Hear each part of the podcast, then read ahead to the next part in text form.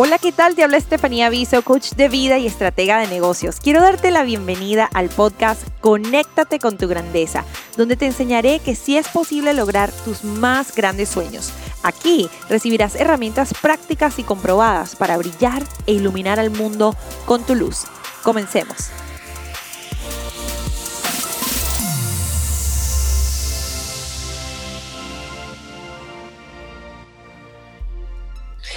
Hola, hola, bienvenidos a otro episodio de Conéctate con tu grandeza. Hoy estamos muy felices porque tenemos una invitada maravillosa y antes de presentárselas quiero decirles que el tema de hoy es un tema muy cercano a nuestro corazón y es, se trata de hablar un poquito sobre si es posible ser una buena madre y perseguir tus sueños y vivir una vida plena. O sea, ¿es posible? ¿Se puede? Esta es una pregunta que yo me hice muchísimas veces, eh, lo pensaba, lo repensaba eh, en el proceso de ser madre y seguir mis sueños, a veces lo cuestionaba y con el tiempo me he dado cuenta de que sí se puede.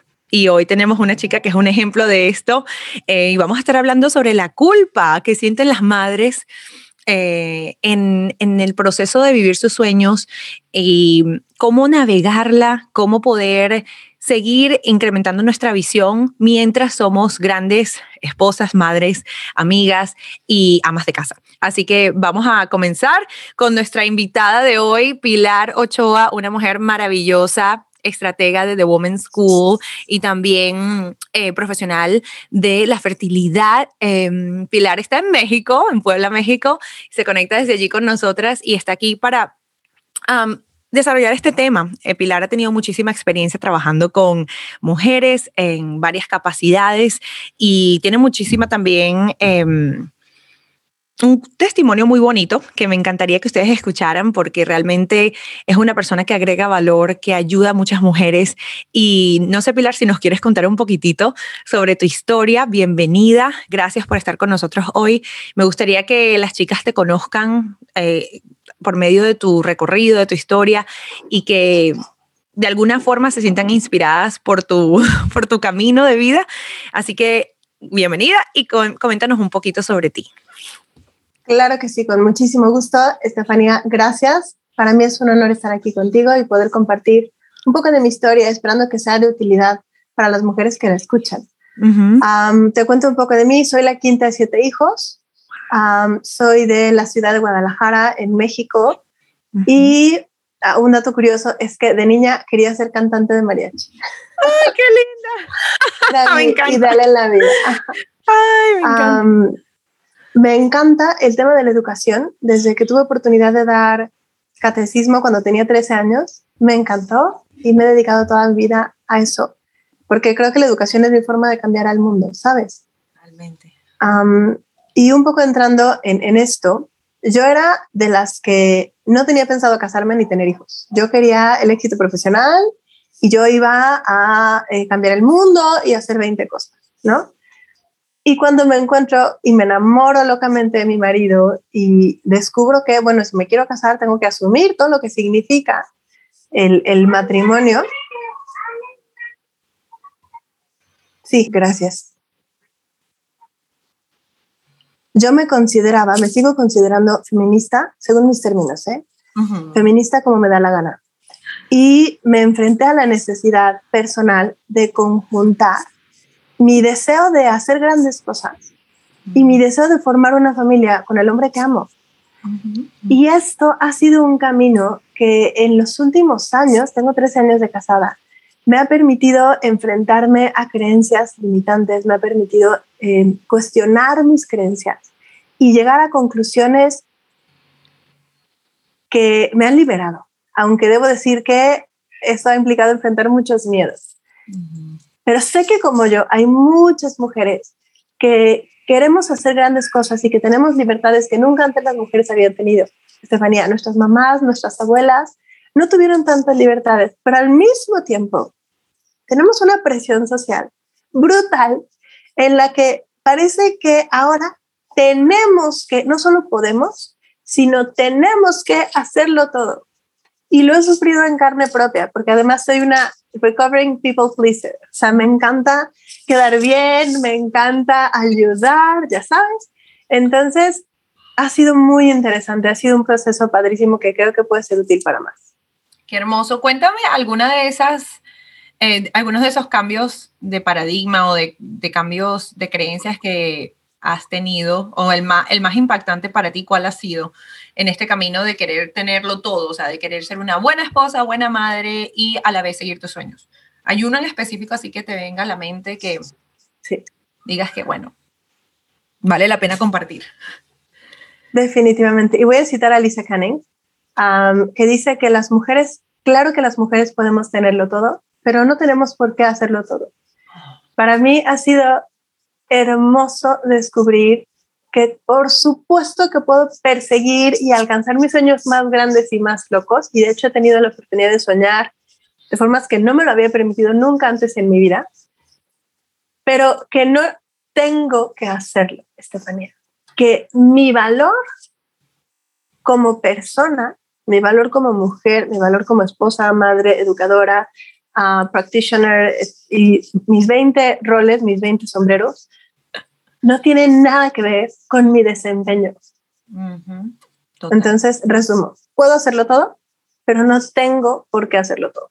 Puedes tenerlo todo, sí, y totalmente estoy de acuerdo.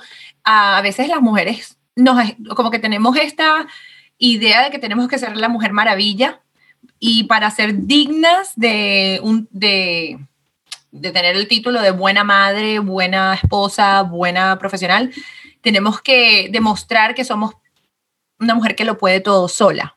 Y hasta a veces nos sentimos culpables cuando pedimos ayuda a un familiar. Yo me sentía súper culpable uh, por decirle a mi mamá que me cuidara las niñas un ratito porque tenía que trabajar cuando empecé mi, mi carrera como coach, estratega.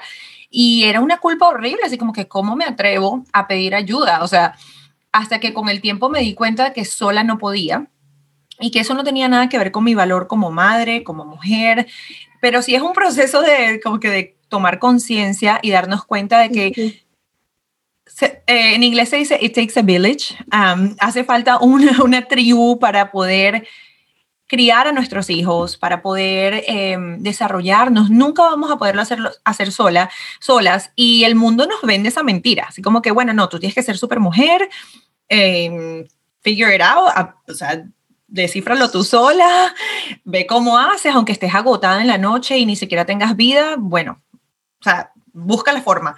Y realmente no tiene que ser así. A la final, si nos ponemos a ver nuestras abuelas y madres en la época, yo creo que en, que ellas crecieron, tenían una tribu, tenían las abuelitas, las madrinas, como yo comentaba ayer cuando estábamos conectadas, em, tenían ayuda y no lo hicieron solas, porque ahora nosotras debemos hacerlo solas, aún si estamos lejos de nuestros familiares.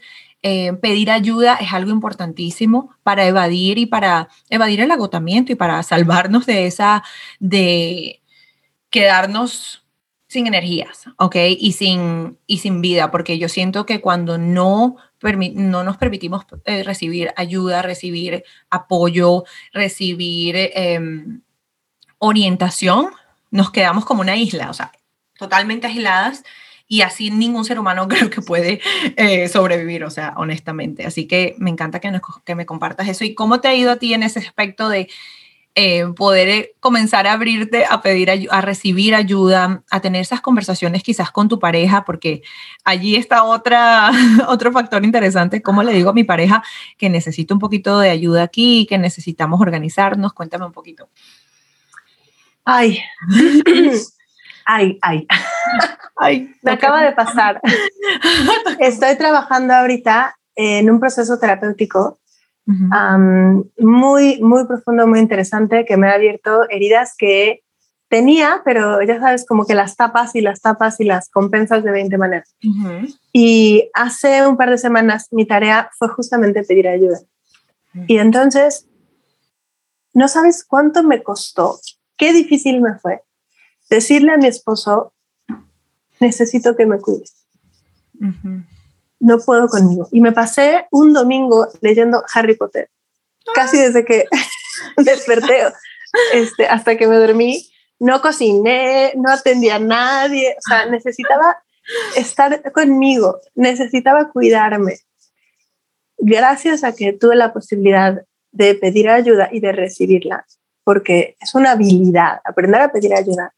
de una forma asertiva y aprender a recibirla sin culpa, vuelvo, mm, me ha permitido pues trabajar este tema que tenía atorado de muchos años.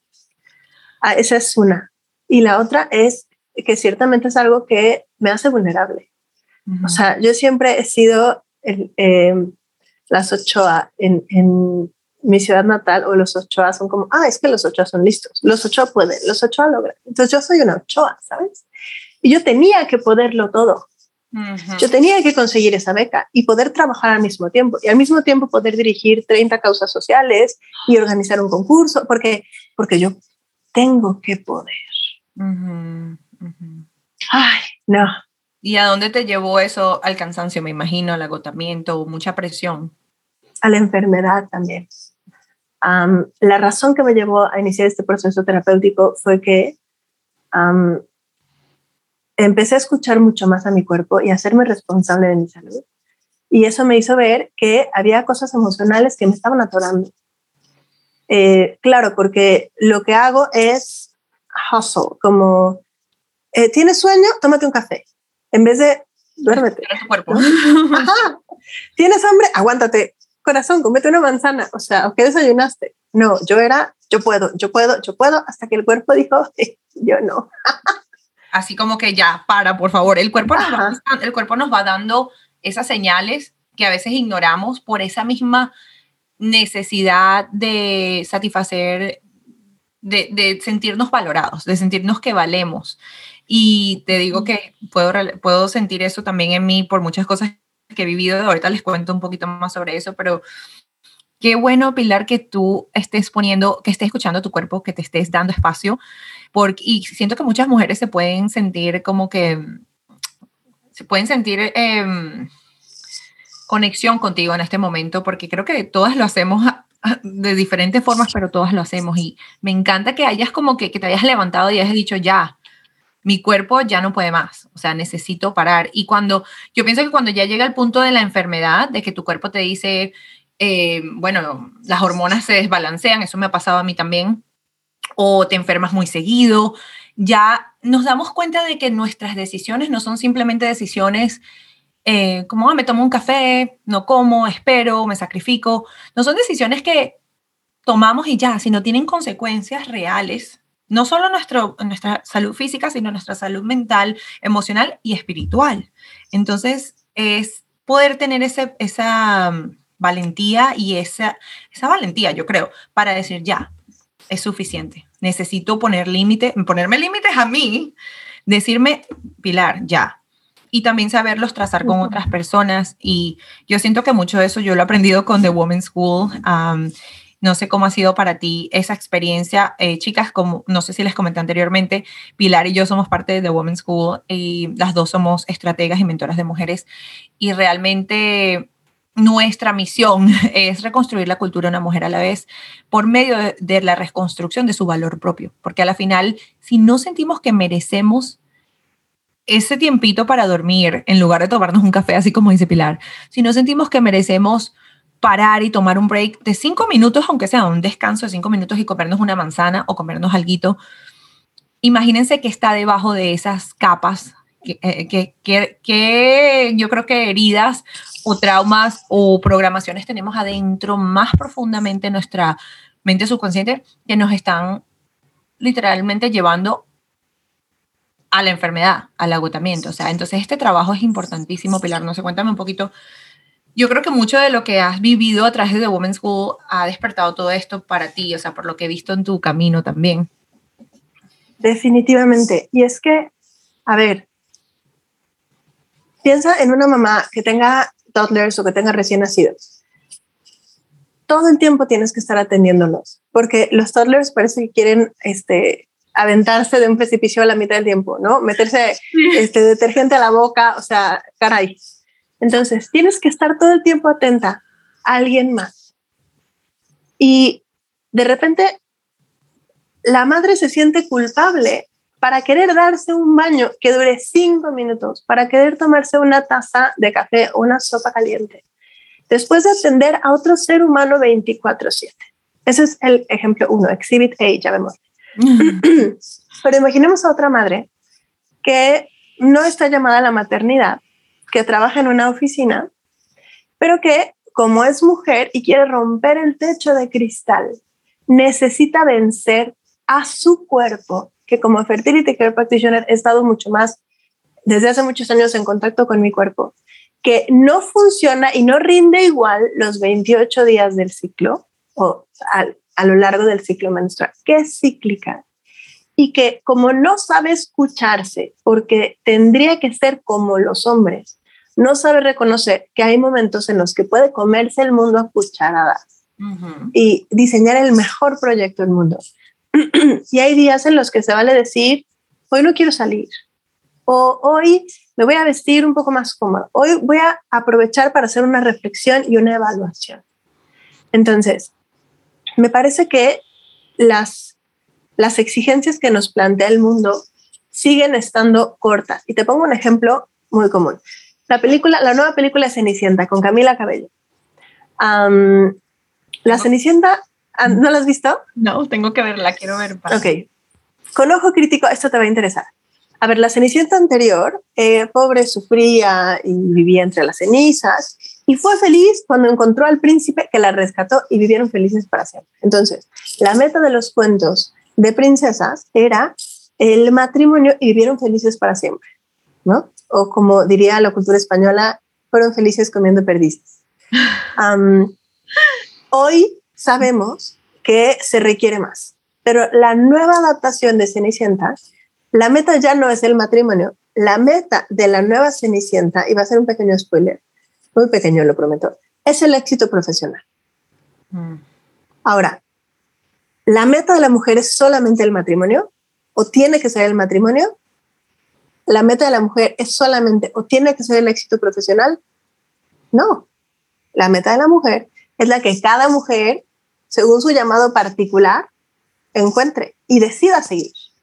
Pero ahora se nos exige otra cosa y nadie nos ha preparado con las herramientas que necesitamos para conseguir eso que se nos exige. y para mí, The Woman's School ha sido algo que me, en español no suena tan bonito, it blows my mind, o sea, me, hace que me explote la cabeza del, del cambio que me, ha, que me ha ayudado a tener. A ver, piénsalo como una feminista renegada, que no es ni de aquí ni de allá, porque con las feministas que yo considero que son un poco más radicales, que para ser libre la mujer tiene que dejar de ser mujer, tipo Simone de Beauvoir. Y convertirse. No me identifico con ella. Yo creo, exactamente, ¿no? Que, que la femineidad nos constriñe y nos atrapa. Pero por otro lado, tenemos un machismo que tampoco me identifico con él. Entonces, yo quiero encontrar una liberación de la mujer que no signifique cambiar de dueño, ¿eh? Sí. O sea, no voy, a, no voy a dejar que mi dueño sea el matrimonio para que mi dueño sea mi jefe o mi éxito profesional o económico. Yo quiero ser la dueña. Entonces, esto me ha permitido em, lo que te decía, primero descubrir que mi éxito no, no determina mi valor. Soy quien soy, número uno. Número dos, me ha permitido saber que lo que me faltaba eran herramientas mías. Todo el mundo dice, ten éxito en, en el mundo, pero nadie me enseñó a evitar las distracciones. Nadie me enseñó a cuidar mi salud, porque te digo algo, toda la vida yo fui un búho. ¿eh? Toda la vida fui desvelada. Cuando escribía en, en un blog eh, de familias, mi hora de inspiración era de las 11 de la noche a las 3, 4 de la mañana. Claro que al día siguiente estaba como bicho fumigado. Sí, y las hormonas. Pero Sí, claro, las hormonas, el estado de ánimo, comía muchísima chatarra, terrible. Claro. Entonces, el aprender a poner rutinas que me permitan cuidar no solo mi cuerpo, mi alimentación, sino mi salud mental, para mí ha sido brutal. Pero también el darme cuenta de cómo yo puedo mejorar mi salud física si pongo atención a mis emociones. Y eso tiene todo que ver con mis pensamientos ay, caray. Wow. Ahí está todo, en las creencias y en los pensamientos. Y hablando de, me encanta todo lo que me has dicho, quisiera, bueno, hay tantas cosas que podemos desempacar, pero la, yo creo que quiero volver al punto de los pensamientos súper importantes y las creencias. Y hay unas creencias en la, en la cultura súper peligrosas como las que mencionaste. Yo creo que por mucho tiempo las mujeres vivieron em, traumas en cuanto al machismo y todo, o sea, todo ese proceso de liberación de la mujer, de poder conseguir su lugar en la sociedad, llevó, nos llevó como de un extremo a ese extremo de ser mujeres como que oprimidas por, por los hombres, a por ciertos hombres, no todos, eh, ese extremo de, bueno, necesitas a un hombre para ser feliz, necesitas ese apoyo, así como la Cenicienta. Tu felicidad viene cuando te casas y te vas con, con el, el príncipe azul, al otro extremo de ahora querer irse hacia el polo opuesto de, bueno, no necesito el hombre, yo soy independiente, mi carrera, yo hago mi dinero. O sea, yo creo que esos dos extremos, o sea, ambos son muy dañinos, porque siempre puede haber como esa, esa área gris donde sabemos, o sea, cuando aprendemos la habilidad de respetar nuestros límites, de conocer nuestro cuerpo,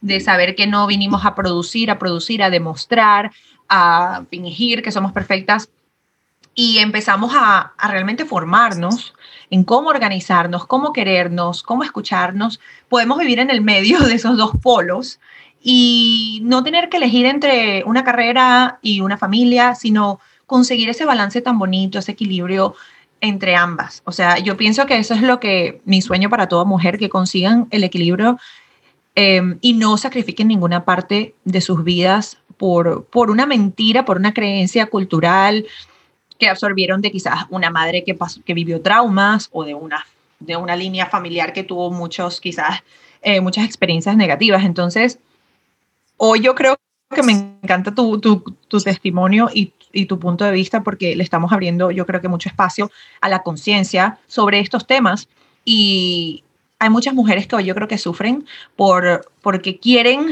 el éxito laboral, quieren seguir sus sueños y piensan que tener una familia es como que el enemigo número uno de, de, esa, de ese sueño o viceversa. Quieren una familia, pero sienten que no pueden perseguir sus sueños porque van a ser una mala madre o mala esposa si lo hacen. Yo viví allí por mucho tiempo y wow, Pilar, gracias por compartirlo. Eh, yo creo que las chicas hoy se lleven eso, o sea, sí se puede. Nosotras somos ejemplo de que con formación, y eso lo hemos aprendido muchísimo en el arte de ser mujer con The Women's School, y se la recomiendo a todas las que están escuchando que vayan al link de la descripción y tomen el quiz para ver dónde se encuentran en ese camino hacia la plenitud. Y vean qué habilidades, qué formación necesitan para poder creerse que sus sueños sí son posibles y para poder llevarlos a cabo, porque sin habilidades se hace muy difícil, así como decías, la rutina, eh, la escuchar nuestro cuerpo. Nadie nos enseña a saber que nuestro ciclo menstrual tiene fases en las que nuestras hormonas y nuestro cuerpo necesitan diferentes fuentes de, nutrición, de, amor, necesitan diferentes cuidados. Y wow, de verdad que gracias Pilar por, tocar este tema porque es importantísimo. ¿Hay algo que le, pueda, quieras eh, recomendar a las chicas que están escuchando sobre este tema? Algo que te haya funcionado, que tú crees que las ayudaría. dos cosas rápidas. La primera es, está bien empoderar a la mujer, pero también se requiere, y va de la mano, equiparla.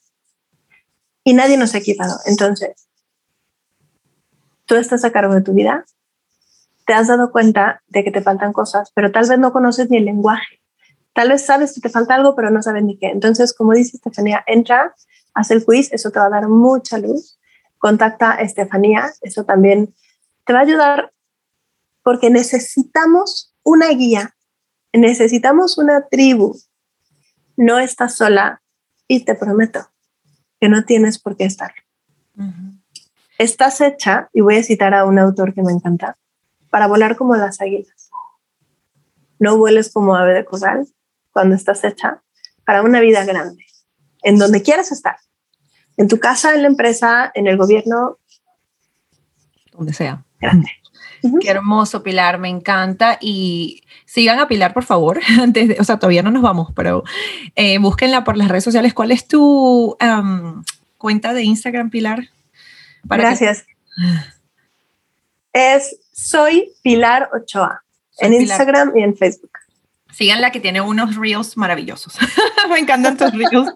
y realmente sí, eh, este, este podcast se llama Conéctate con tu grandeza. Para mí es tan importante recordarnos eh, que somos seres eh, hechos para la grandeza, que venimos de la grandeza y esa es nuestra identidad.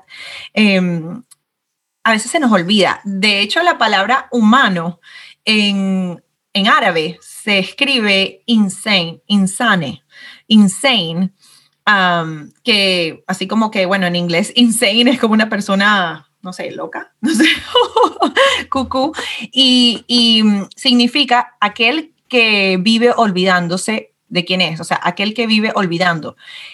Insane, aquel que vive olvidando en árabe. Y es verdad, el ser humano es aquel que siempre es un ser que tristemente se olvida de quién es todo el tiempo. Entonces, por eso este podcast me encanta que sea esa como que ese recordatorio de conectarnos con nuestra grandeza y lo que tú compartiste eh, esa analogía que compartiste del águila, o sea, somos águilas y se nos olvida y vivimos en una realidad limitada y creemos que somos aves de corral porque se nos olvida quiénes somos y quizás no tenemos la tribu, las personas alrededor que alimenten esa identidad de grandeza. Entonces, nuestra invitación, me uno a lo que tú dijiste, Pilar, es a que ustedes hoy se reconecten con su grandeza y recuerden que son hijas de un padre maravilloso, de un creador que las ama, que los límites solo existen en sus mentes y que si necesitan ayuda para romper algún límite, no duden en contactar a Pilar o a mí, que estamos aquí para servirlas, eh, mientras nosotros también vamos rompiendo nuestros límites, porque no somos perfectas y siempre vamos a ser estudiantes. Eh, nosotras, como estrategas de Women's School, nos consideramos estudiantes eternas. Creo que es algo que hemos aprendido em, con este trabajo, que nunca logramos llegar a la cima, pero sí me encantaría que hoy se reconecten con su grandeza, que se den permiso para escuchar sus necesidades, que vayan pensando cómo reprogramo mi mente si no me estoy permitiendo quizás tomarme una siesta o sentarme un momentito a leer un libro. Hay que ponerse bien curiosos, chicas, bien curiosas en por qué no me lo permito, qué aprendí, qué tengo que desaprender para poder darme valor, para valorarme. O sea, es súper importante. Ay, me encanta esta conversación, Pilar. Ya sé, o sea, yo me podría seguir horas, pero no, no lo haré. Tenemos un ratitito más, chicas, y honestamente, eh, yo creo que todo lo que hemos compartido es bastante, es profundo. Hay que como que sentarse y escuchar el podcast dos veces, tres veces para digerir, pero nuestro llamado realmente es a eso, a que recuerden que es un proceso, vamos en un proceso de transformación. Em, y a veces cuando nos hacemos conscientes, como le está pasando a Pilar, de lo que no nos estamos permitiendo de lo que queremos y quizás no creemos que es posible, empieza como que un huracán de emociones porque estamos abriéndole la puerta a, quizás emociones heridas que estaban tapadas, que estaban guardadas desde la niñez, desde la adolescencia. Y yo siempre les digo a ustedes, chicas, es normal. O sea, es normal sentirte incómoda cuando estás descubriendo cosas que estaban escondidas debajo de la alfombra que te estaban haciendo daño y no las habías eh, sacado a la luz. Entonces, no sé, Pilar, ¿qué, recomiendas tú en este proceso para las chicas?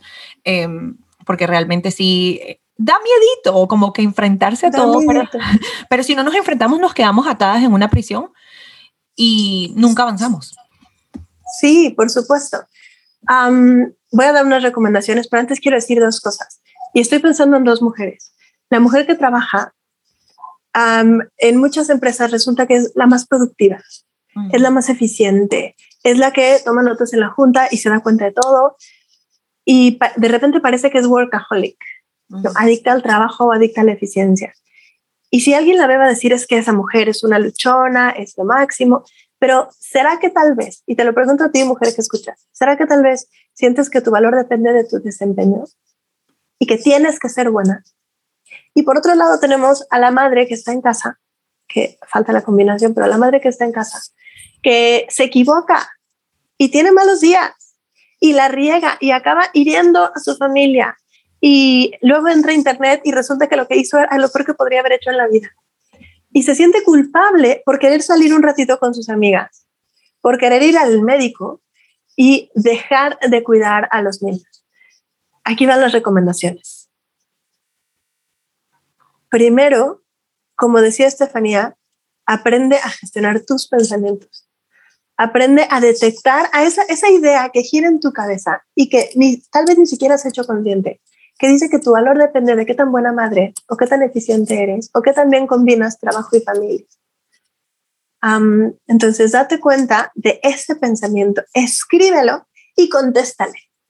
Porque si no lo detectas, va a ser como una mosca que te vuela y te vuela y se te para aquí y se te para acá y no te deja hacer nada y nada más te molesta. Entonces, ejemplo uno, escríbelo. Ejemplo dos, antes que una madre, antes que una empresaria, antes que una esposa, antes que una líder, antes que lo que sea, eres una persona.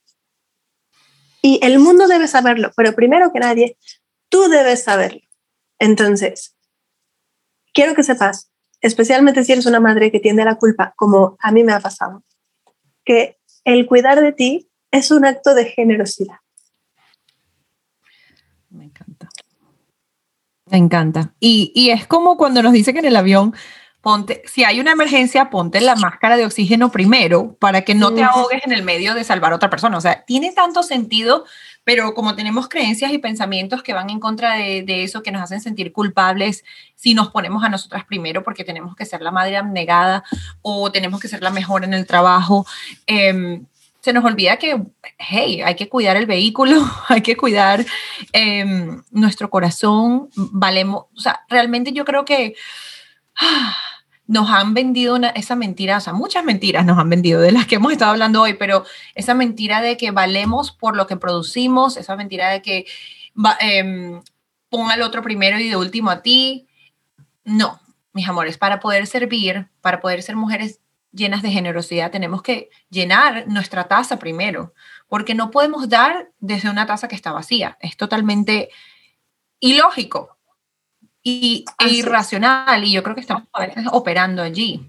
En eso de que, bueno, le doy todo a todos. ¿Y qué pasa? Una cosa que, última cosita que quiero mencionar sobre esto antes de irnos es que nos llenamos de resentimiento. Yo recuerdo una época en la que sentía demasiado resentimiento hacia mi esposo y el problema no era él. El problema era que yo no me permitía recibir o pedir o solicitar ayuda de él de la forma en que la necesitaba, cuando la necesitaba.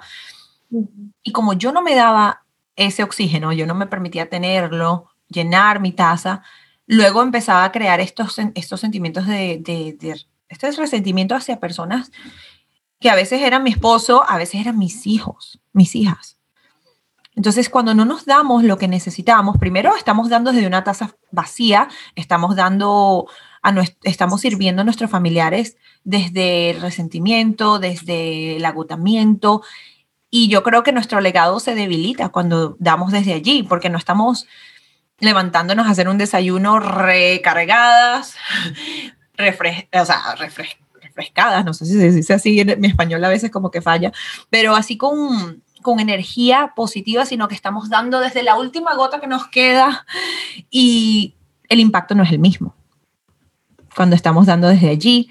En cambio, cuando, cuando por ejemplo, recargamos nuestras baterías espiritualmente, emocionalmente, mentalmente, físicamente, wow, la mujer que vamos a hacer ante ellos va a ser una mujer maravillosa y no va a haber ese resentimiento y ese, ese arrepentimiento al final de nuestras vidas hacia nosotras mismas y con nuestra familia. Eh, no vamos a tener a quién culpar porque hemos vivido la vida realmente queríamos en lugar de dar, dar, dar y nunca recibir. Así que, chicas, las invitamos a, reflexionar desde ese punto de vista. Nuestros hijos, nuestro esposo, nuestros familiares, la cultura no nos controla. Nosotros tenemos el mando de nuestra vida, simplemente necesitamos formarnos, cambiar nuestros pensamientos, como dice Pilar, aprender lo que necesitamos aprender para vivir una vida de plenitud y así se puede. Sí se puede tener, sí podemos tenerlo todo, pero no podemos hacerlo todo, como dice Lisa, nuestra querida amiga. Así que bueno, Pilar, eh, quisiera que las chicas se conectaran contigo. Cuéntanos otra vez de tu Instagram, um, tu cuenta de Instagram, soy Pilar Ochoáez. Así es. Ok, perfecto. ¿Y tu email? Cuéntanos cuál es tu email por si acaso tienen alguna pregunta para Pilar o quieren conectarse con ella. Por supuesto que sí. También, si quieres conocer acerca de tu salud y fertilidad, ya después Ah, puedes pedir informes en Instagram, en Facebook o en el correo pilarochoa pilarochoa.fcp okay. fertility care practitioner arroba gmail.com Ok, pilarochoa.fcp arroba gmail. Gmail. Sí, bueno, en ambos aspectos, bien sea para formarse, para aprender cómo seguir sus sueños, con Pilar a través del trabajo que está haciendo con The Women's School o sobre la fertilidad, yo creo que las dos van mano a mano y muchas veces me, me, han contado Ariana, que es otra de nuestras chicas que también es profesional de fertilidad, que em, muchas veces las mujeres están, están sufriendo con el tema de la fertilidad y trabajar en su, el manejo de pensamientos las ayuda a relajarse, a bajar los niveles de estrés, eso mejora las hormonas y tiene un efecto positivo también en su fertilidad. Entonces, como que me encanta que tengas esas dos em, disciplinas eh, unificadas, si es posible decirlo así, porque realmente están tan conectadas. Definitivamente. Qué bueno.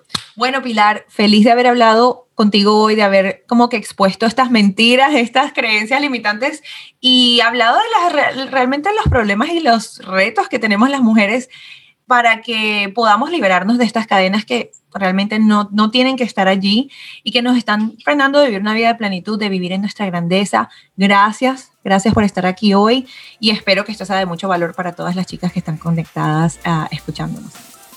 Gracias, Estefanía. Qué gusto estar aquí. Gracias. Un abrazo. Un abrazo. Bye.